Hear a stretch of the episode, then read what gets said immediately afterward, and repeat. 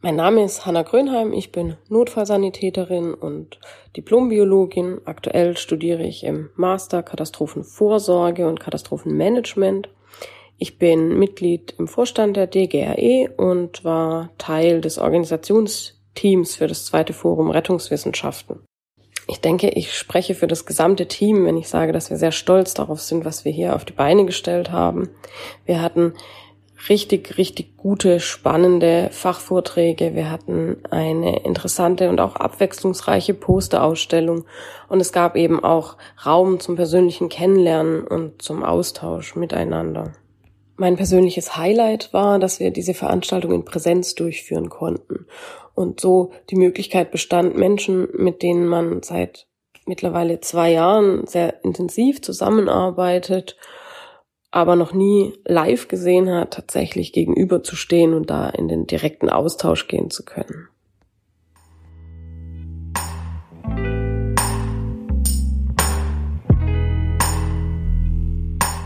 Hier ist Notfallrettung Wissenschaft, der Podcast der Deutschen Gesellschaft für Rettungswissenschaften.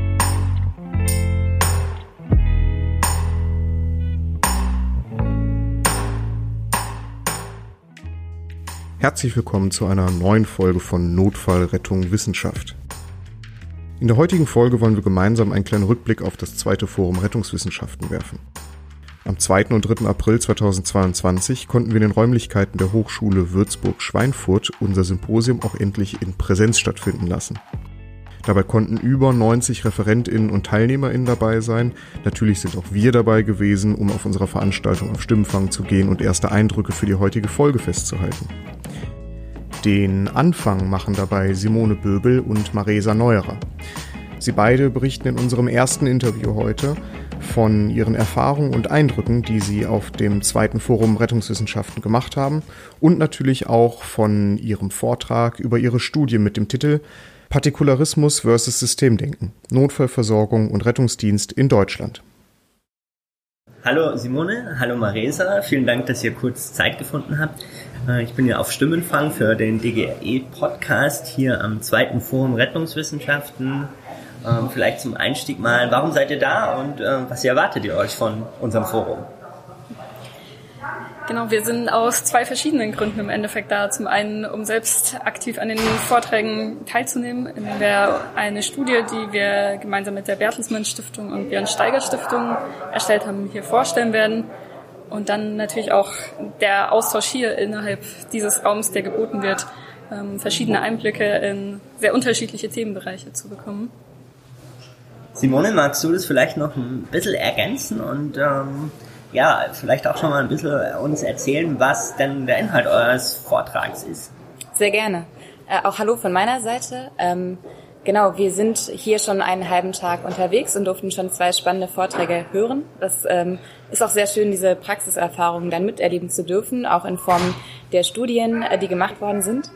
Unsere Studie äh, betrifft den, die Notfallversorgung in Deutschland und äh, der Titel unserer Studie trägt Partikularismus und Systemdenken.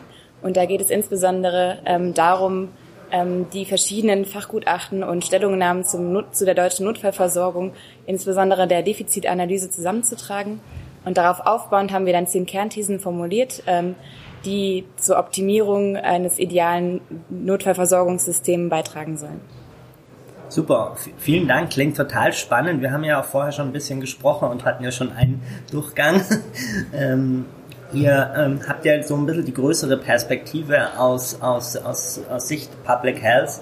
Welche Rolle spielt denn der Rettungsdienst, das Rettungswesen eurer Meinung nach in, in dieser Gesamtkonstellation öffentliche Daseinsfürsorge? Genau, ähm, da ist es aus unserer Sicht sehr wichtig, dass man äh, das Gesamtsystem sieht, also nicht nur Gesundheitsversorgung isoliert, sondern eben verknüpft mit Public Safety, mit ähm, Public Health. Ähm, und da die Synergieeffekte, die Schnittstellen zu sehen und wie gewisse Dinge zusammengeführt werden können und auch gemeinsames Potenzial genutzt und ausgebaut werden kann. Und in Ergänzung dazu ist natürlich äh, das Gesundheitssystem ähm, im Sinne des Patienten auszurichten und der Patient muss erstmal auch erkennen, dass vielleicht ein gesundheitlicher Akutfall vorliegt Und da ähm, ist es natürlich auch super schwierig, durch die ganzen verschiedenen Organisationen durchzunavigieren und zu wissen, wer ist denn jetzt der richtige Ansprechpartner. Und äh, das soll auch erleichtert werden, indem man den Rettungsdienst nicht isoliert betrachtet, sondern auch in das gesamte Gesundheitssystem mit einbezieht, beziehungsweise die anderen Bereiche, die Marisa gerade schon genannt hat. Und ähm, da ist die systemische Perspektive natürlich sehr wertvoll, weil wenn der ähm, Notfallpatient durchs Raster fällt oder vielleicht einen anderen Ansprechpartner haben sollte als den Rettungsdienst, ähm, dann ist natürlich auch das Zusammenspiel mit den anderen Akteuren sehr wichtig. Ja, das ist ein ganz großes Thema, was ja immer aus verschiedenen Perspektiven auch diskutiert wird. Ähm, fährt der Rettungswagen jetzt äh, statt dem Hausarzt und ähm, fahrt der Patient vielleicht selber, obwohl es eigentlich eine Tracer-Diagnose wäre. Ich glaube, ähm, da ist ganz viel notwendig, ähm, um, um, hier eine Professionalisierung zu, zu bekommen, zu, ähm, zu ermöglichen und auch äh, das Adressieren an, an Diensten im Hinblick auf, dass sich der Patient aus, auskennt ist, glaube ich, ein, ein ganz großes Thema. Ähm, vielleicht noch, weil ihr seid ja aus der Wissenschaft ähm, und habt die, die entsprechende Perspektive. Was, was heißt denn für euch ähm, Rettungswissenschaften oder wie wichtig oder zentral ist denn eine, ein wissenschaftlicher Zugang zu den ganzen Themen, die sich unter dem Begriff der, der Rettung, des Rettungswesens formieren? Ähm, die Praxis ist natürlich das, was auf der Straße passiert und die im Endeffekt auch dazu führt, dass Leben gerettet werden kann. Die Praxis sollte aber auch auf Evidenz aufgebaut werden und da, dazu kann Wissenschaft einen großen Beitrag leisten, ähm, überhaupt Transparenz zu schaffen und auf Grundlage dieser Transparenz Analysen zu erstellen, die natürlich auch ähm, dann Auswirkungen haben kann auf Bedarfsplanung oder du hast die Tracer-Diagnosen angesprochen, die natürlich auch dann leitliniengerechte Versorgung zum Beispiel mit einer evidenzbasierten Hilfsfrist ähm, auch in Einklang bringen kann. Und dementsprechend ist Rettungswissenschaften einfach die absolute Grundlage, um das Gesamtsystemische auch optimieren zu können. Was habt ihr denn noch vor? Was ist denn euer Ausblick? Ähm, so wie ich das jetzt verstanden habe, seid ihr mittendrin ähm, im wissenschaftlichen Geschehen und ähm, sehr engagiert. Ähm, wie, wie soll es denn eurer Meinung nach weitergehen? Was wären denn eure Ziele auch jetzt in Bezug auf, auf die Rettungswissenschaften? Ähm, allgemein ist es gleich sehr wichtig, dass man Dinge standardisieren kann, einheitliche Ausbildungsstandards und Qualifikationen zum Beispiel eingeführt werden, dass allgemein auch über den bundesweiten Kontext hinaus mehr Vernetzung innerhalb der verschiedenen Sektoren gibt und wirklich ein fachlicher Austausch zwischen verschiedenen ähm, Akteuren innerhalb des Rettungswesens auch. Genau, und dafür ist natürlich auch ein gemeinsames Zielbild notwendig innerhalb äh, der Rettungsversorgung, deutschlandweit, aber auch natürlich mit den Nachbarn ähm, von Deutschland, wo man auch grenzübergreifend gut agieren kann. Und äh, dafür ist es natürlich auch schön, an einem Strang für ein Ziel ähm, agieren zu können. Vielen Dank für, für die ganzen äh, tollen Informationen und viel Erfolg morgen Dankeschön. Äh, bei eurem Danke. Vortrag und noch viel Spaß. Danke. Vielen Dank.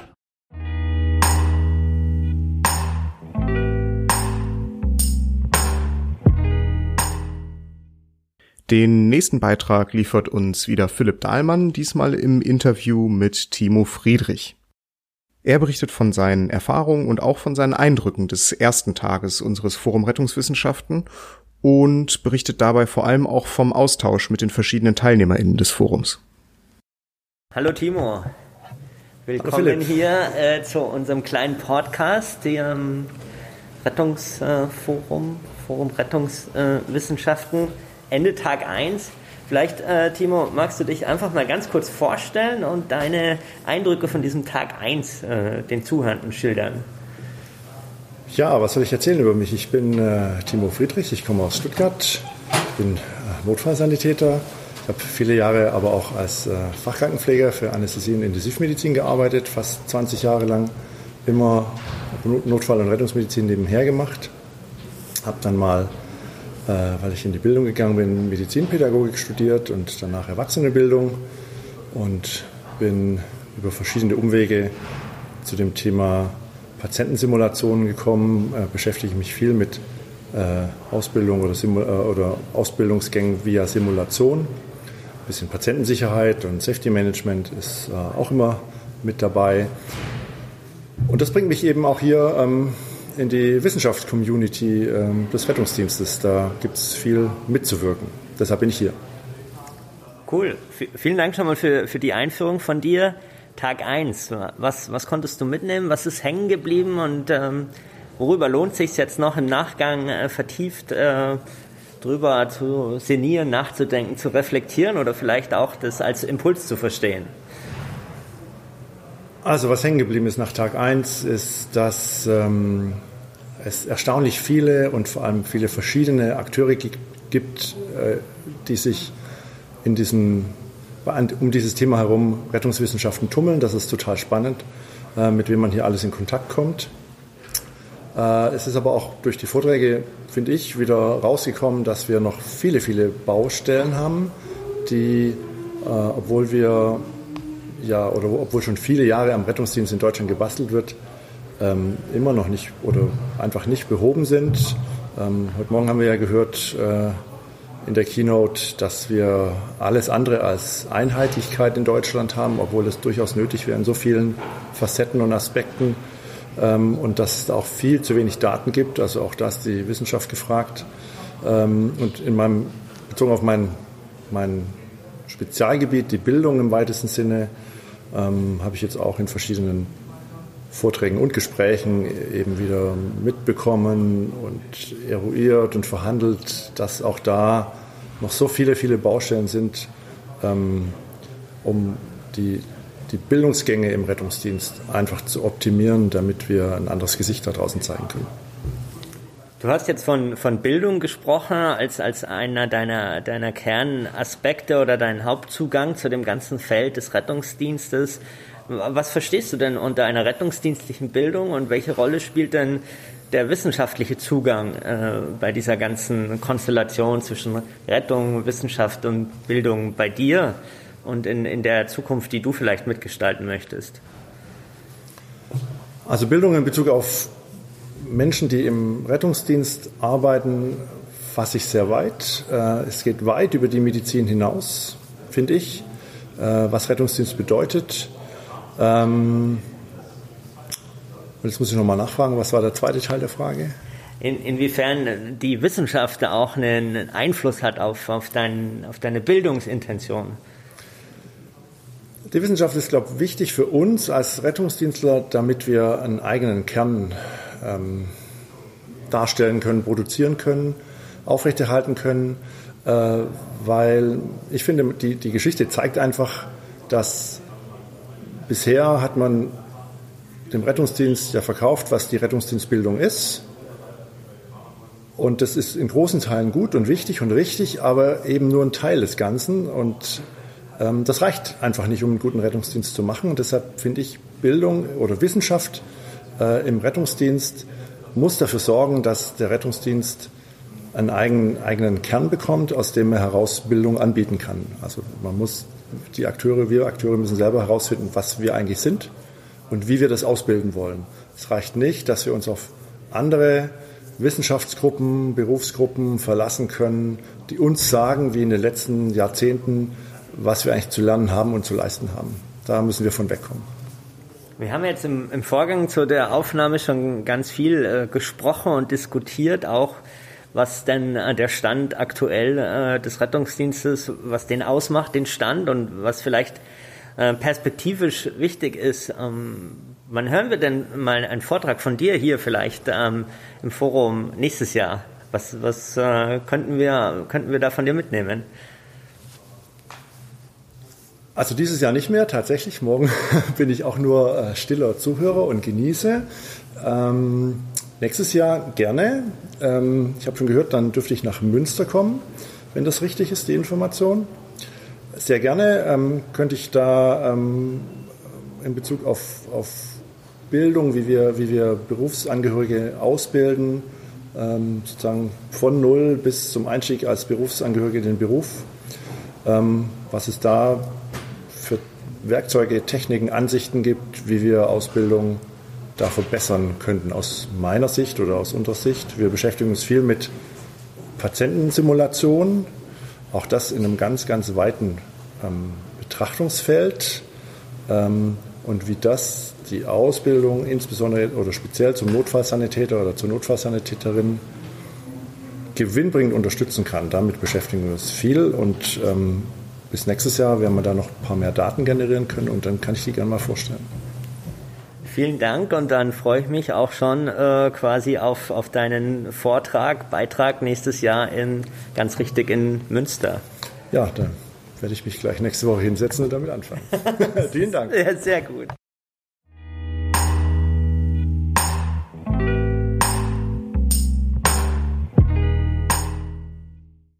Ein weiterer Gast, den wir in diesem Fall für ein englischsprachiges Interview gewinnen konnten, ist Professor Brad Williams vom Departure of Paramedicine der Monash University of Australia. Mit ihm konnten Philipp Dahlmann und Andreas Wagenplast einen kurzen Rückblick auf seinen Vortrag werfen, den er auf unserem zweiten Forum Rettungswissenschaften gehalten hat. Dabei berichtete er von seiner Bibliometric Analysis of Paramedicine Publications, also seiner Analyse der rettungswissenschaftlichen Veröffentlichungen, speziell aus den Jahren 2010 bis 2019. So, Brett Williams from Monash University. Please would you introduce yourself a short and just tell us what you do and why are you here? Great. Yeah, thank you. Thanks for uh, the opportunity to, to talk to you both today. So, my name's Professor Brett Williams. I'm the uh, head of the paramedicine department at Monash University, Melbourne, Australia. Um, even though I haven't been near a patient or in the back of the ambulance for a long, long time, I'm still a registered paramedic. That is my uh, professional healthcare background as a as a paramedic, as an, as an intensive care paramedic. Um, I've been at um, Monash University since 2004. Um, have um, studied masters at Monash and also a PhD at Monash. Um, uh, really, really proud to be at Monash University as one of the um, Australia's largest research intensive programs, and really honoured and proud that they've allowed paramedicine to be part of the, the education, training, and scholarship, and we've been there since 1999. So um, yeah, really, really proud to be there. Really um, uh, honoured that I've been able to come um, to the forum today and tomorrow. Okay. Yeah, you did a great lecture today on the diplomatic studies you did. So just give us a short overview of what you presented and probably what you found out about the Australian research and also of if there's Germany involved in the study. Yes, yeah. Uh, thank you too. the uh, the presentation was a bibliometric study of all paramedicine based research between uh, 2010 and 2019, and um, the the idea behind the study, like most, I guess, most research that, that I'm certainly involved in, is uh, looking out for research that's taking place in other professions, often actually in other professions, and then seeing um, could can they be replicated in, in what we do in, in paramedicine? And this was a good a, a good case example. Bibliometrics has been around for about 50 years. Um, coincidentally, is about the, the right time for major change, certainly in, in Australian um, education and clinical practice. Um, and it was a clear gap in the literature, so it's something that we um, we undertook. And really, the, the aim, overarching aim, was to explore the, the nature of, of what's being published. Um, and absolutely had nothing to do, uh, as I said in the lecture, about myself, Monash, or Australia. Absolutely had you know zero zero to do with that. Um, and as I mentioned, and as, as people that know me well, um, I'm really a passionate and, and uh, parochial paramedic, and that's really about um, um, professionalising paramedicine or EMS um, uh, around the world and, and understanding where the I guess the, the baseline is for who's doing what around research was an important part, and the Bitmetric study um, provided pretty clear data. Um, around uh, uh, 1,600 articles were, were, were, was the final yield after the the literature review, and um, a, a, number of questions were were posed around um, the number of publications per per year, and pleasingly, that's in the last 10 years that's on a steady uh, incline, so that's suggestive that all around the world uh, research in that paramedicine space is Im- improving. Um, uh, the, the, majority of where those publications are ending up is in quartile one uh, research publications, um, which is again a really positive thing. I think the, the, the main note um, is that really there was only there's only one journal in, as part of that top ten that was purely a paramedicine based journal. So that that's suggestive that um, across the world we need to develop um, not necessarily um, country based paramedicine based journals, but we certainly can do with some some more. We don't need duplications of of that, but we certainly need probably more paramedicine based journals to present our work. Um, uh, Australia uh, was the number one country producing the most publications per year. Um, thankfully, Germany is in the top 10, so they came in fifth. Um, um, the, the, the secondary study that we did, just changing channels here for a moment, um, we actually did explore using the same data, um, looked at the top 100 publications, and that's the second paper that's been, been published and not what I presented today. Um, and what is clear in the in the data is that the uh, the bulk of the paramedicine based literature being published is not being as a primary author or the last author in the authorship, and usually the, the last author is the most senior, um, it, are not being done by paramedics. So the bulk of our work is still being published by physicians, uh, some paramedics, psychologists, some psychometricians, um, and I think if we talk about professionalisation and the trait theory, I, I think that is an issue. Um, some might argue to the contrary, but I think uh, the profession itself needs to drive, develop, and, and own the unique esoteric body of knowledge, not not it being done by someone else. And I think for me, that's one of the key reasons, um, and why we did the study is again just to highlight that if the paramedics themselves are not doing the research, then who else is doing it? And, and that's pretty obvious. Uh, but if they're not doing it, w- why not? And for me, that's really central to a lot of what I do, and that comes down to purely one thing, and that's the scholarship, and that has to be done at a university. So, um, paramedics need to be at university doing bachelor degrees as a minimum, and then progressing into graduate um, programs, clinical and/or research, and then um, if so, so be it, move into doctoral studies. Um, so for me, that was very important. Um, main research cluster topics were cardiac and, and respiratory, which is probably um, no surprise, and there was good levels of, of collaboration. So about half of the the published work had some form of domestic collaboration, and just over ten percent had some international collaboration. So again, that was um, really pleasing that, that that international and or domestic um, collaborations taking place, and only a, um, about 5% of any, any research was being published as a single author, which is not something that we tend to, to do much, um, uh, certainly in, anymore.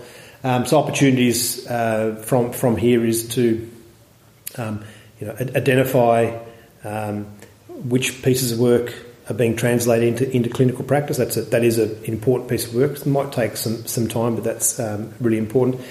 And um, a project went actually about three quarters through, and that is the development of an international paramedicine research agenda. So, um, it, what happens in Germany is no different to in Australia. Our patients present are exactly the same. Um, more likely, um, and we will have the, the data analysed in the next four weeks, is that the research priorities probably won't have um, too many dissimilarities between, say, Germany and Australia and New Zealand. And um, I think that's an important part to to understand what our yeah. foci are, and I suspect they won't be the classic cardiac trauma intubation. I'm pretty certain that they'll be part of it, but I suspect um, we might find that the non-clinical things around psychology or non-technical skill or human factors or you know uh, crisis resource management m- may come higher up the, the, the, ranked order list, which will be interesting to see how that um, how that develops. So that was a you know general summary is that the scholarship of, of pub, publications in paramedicine is on an in, increase, which is really pleasing. And I think the next steps are to kind of unpack who's doing what, and most importantly is why why aren't paramedics leading or or being the senior person in in research moving forward. Great, thank you for this uh, great talk today. Thank you. And for, for coming this long flight here to Germany, long, long travel distance. And so we are honored to have you here. Um, I, I, just want to um, highlight some some impressions you had about this conference and uh, us as a young profession here in, in Germany. So just give us some some uh, tips and tricks to improve our profession, please. Mm. Well, I think the um, uh, very pleasing that the this is the second forum, and I think um, these are important steps in in legitimising the profession itself and moving from where it is as part of the professionalisation continua to eventually being a, a fully fledged and um, understood healthcare emergency um, profession. Um, having conferences is a really important part, having an association, code of conduct, um, uh, journals, and the, these things are really important parts of becoming um, a, a, legitimate profession. So I think maintaining the the passion for that and um, lots of dissemination of what's going on. Podcast is a great example of that, and um, I, I, applaud the group for doing this. Um, that the the more people that are behind behind this, and and if we look at um, the state of play now in Germany, and don't you know don't profess to be a, an expert, but understand quite a bit from today, and no doubt tomorrow, and a little bit of research I did before that um, where German param- paramedics are, and the term we use is paramedicine in Australia is, is no different where we were in, in Australia. Same conversations that we've had around um, can we give analgesia, can we not, um, the level of medical dominance, uh, allowing us to intubate or not. These are things that we experienced uh, 30, 20, 30, 40 years ago, um, and it's no different um, between now uh, here in Germany and many other countries. So, you know, one of the things would be to keep keep doing what you're doing, keep the passion um, uh, alive, um, develop collaborations. As I said in the one of the talks, is um, uh, you know find mentors in, in research in particular and collaborations and replicate studies. Start small. Um, doing cross sectional studies is absolutely fine if they've not been done before in Germany. Um, be um, well vested across different methodologies, so try and diversify your teams, not just being great at stat, stat, you know, statistics and biostats. Have something who's good at qualitative. Have the people who are part of you know mixed methods, um, and I guess just keep um, the professional identity going. You know, the, the medical profession, nursing, and other allied health have got to be aware of what, what you do here, um, as does the public. That's an important part. And if you look at particularly nursing as part of their history of professionalisation, all of those factors played a significant part of them losing the kind of the handmaidens to, to, to doctors and um, you know reading up on that stuff becomes very important around what is your term, how, how do the public receive you, and what do they do they actually know what paramedics or technicians do on the ambulances, do the nurses and doctors. They're all important part of of developing into a ultimately into a profession. So I would say keep doing what you're doing. Um, get an opportunity to do and disseminate work uh, in other fora uh, internationally. That that's great. Um, and I think an important part, one of the easy low hanging fruits would be to start some some collaborative research um, and replicate work that's done uh, all around the, the world. Thank you very, very much, Professor Brad Williams from Monash University, Melbourne, Australia. Thank you very much for being here and yeah, see you on the next conference, I would say. I hope so. Danke.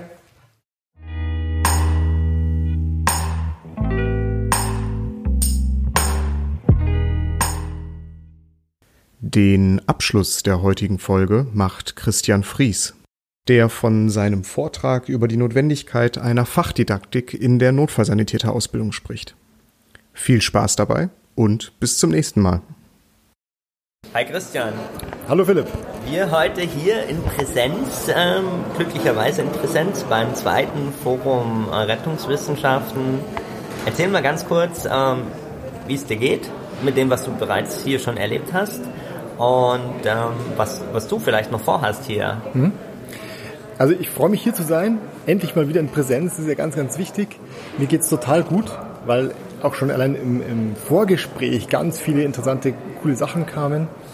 Jetzt die ersten zwei Vorträge gehört von der Madeleine Lester zum Thema Ausbildungszufriedenheit, was ein ganz, ganz wichtiger Faktor ist, weil über die Ausbildungszufriedenheit ja auch die Qualität äh, formuliert werden kann.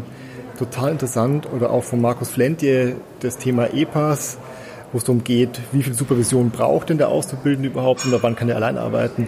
Total spannend. Und was hier schon überall total krass rauskommt, ist das Thema Berufsfeldanalyse, Berufsdidaktik. Wir brauchen es eigentlich. Und da schließe ich dann quasi morgen mit meinem Vortrag dann selber an.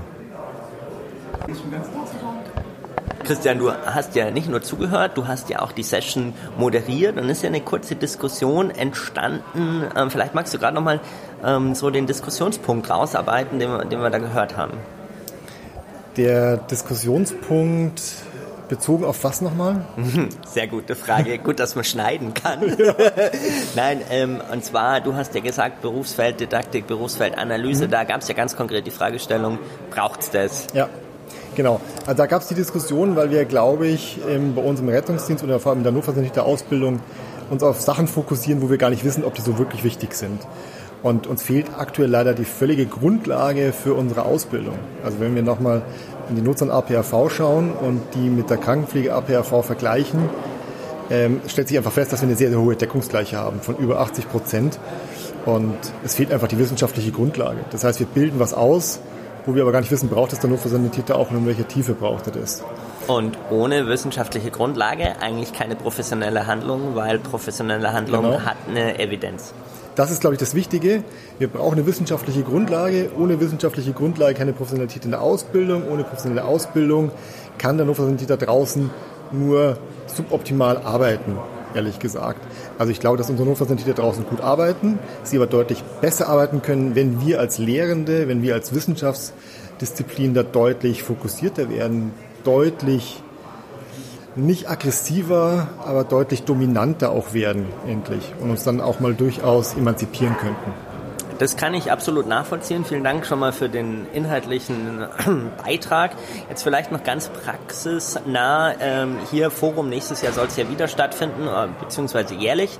Ähm, was war denn deine Intention, äh, sich mit einem Abstract zu bewerben und was würdest du denn vielleicht ähm, Zuhörenden mit auf den Weg geben, die sich auch überlegen, hier ähm, mal ihre Ergebnisse und Fragestellungen ähm, zum Besten zu geben? Also mein Problem ist immer, dass wir, glaube ich, auch in Bachelor-Master-Arbeiten ganz viele Daten erheben, die aber dann irgendwo völlig verschwinden und ähm, man viele Arbeit doppelt und dreifach macht oder gar nicht auf diese Ergebnisse zurückgreifen kann. Und meine Intention war einfach mal mit meinem Vortrag, den ich morgen dann halten werde zum Thema Berufsdidaktik, ähm, das Feld zu strukturieren, Ergebnisse zu präsentieren und auch Vorarbeit für weitere Arbeiten zu leisten. Und ich kann jedem empfehlen, der sich nur darüber nachdenkt, zu sagen, sollte ich, sollte ich nicht, soll sich bewerben. Weil allein das, ähm, man muss sich mit seinem Thema nochmal auseinandersetzen und man generiert Daten, man lässt andere an seiner, seiner Profession teilhaben, was ich ganz wichtig und essentiell finde. Ja, vielleicht kann ich da noch kurz ergänzen. Ähm, ich habe heute nur zugehört, was auch sehr angenehm ist. Ähm, man kommt auch aus diesem Vorwurf des Elfenbeinturms raus, mhm. weil ähm, wir mit, mit, so einem Forum doch versuchen, einfach ähm, den, den Schritt aus der Theorie in die Praxis ähm, zu, zu, zu meistern. Das ist ja eine sehr große Herausforderung, wird es auch noch bleiben. Aber ich denke auch, so wie die Diskussion verlaufen ist und wenn man sich mit den Personen so unterhält, die, die hier zuhören, ähm, dass, dass das schon ein erster wichtiger Schritt ist, ähm, aus dem Schreibtisch, aus der Komfortzone raus, hier ähm, sich zu exponieren, die Dinge ähm, zu präsentieren und dann in den Diskurs ähm, zu gehen. Und damit hast du jetzt das Wichtigste gesagt. Wir müssen uns an der aktuellen Berufspraxis auch orientieren. Also wie du sagst, man darf sich nicht in seinem kleinen stillen Kämmerchen irgendwie Sachen ausdenken. Die klingen dann in der Theorie sehr gut.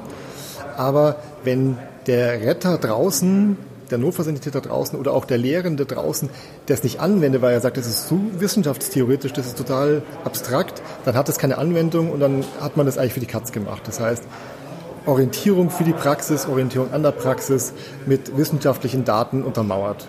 Also ein ganz klarer Appell an alle Zuhörenden, ähm, traut euch.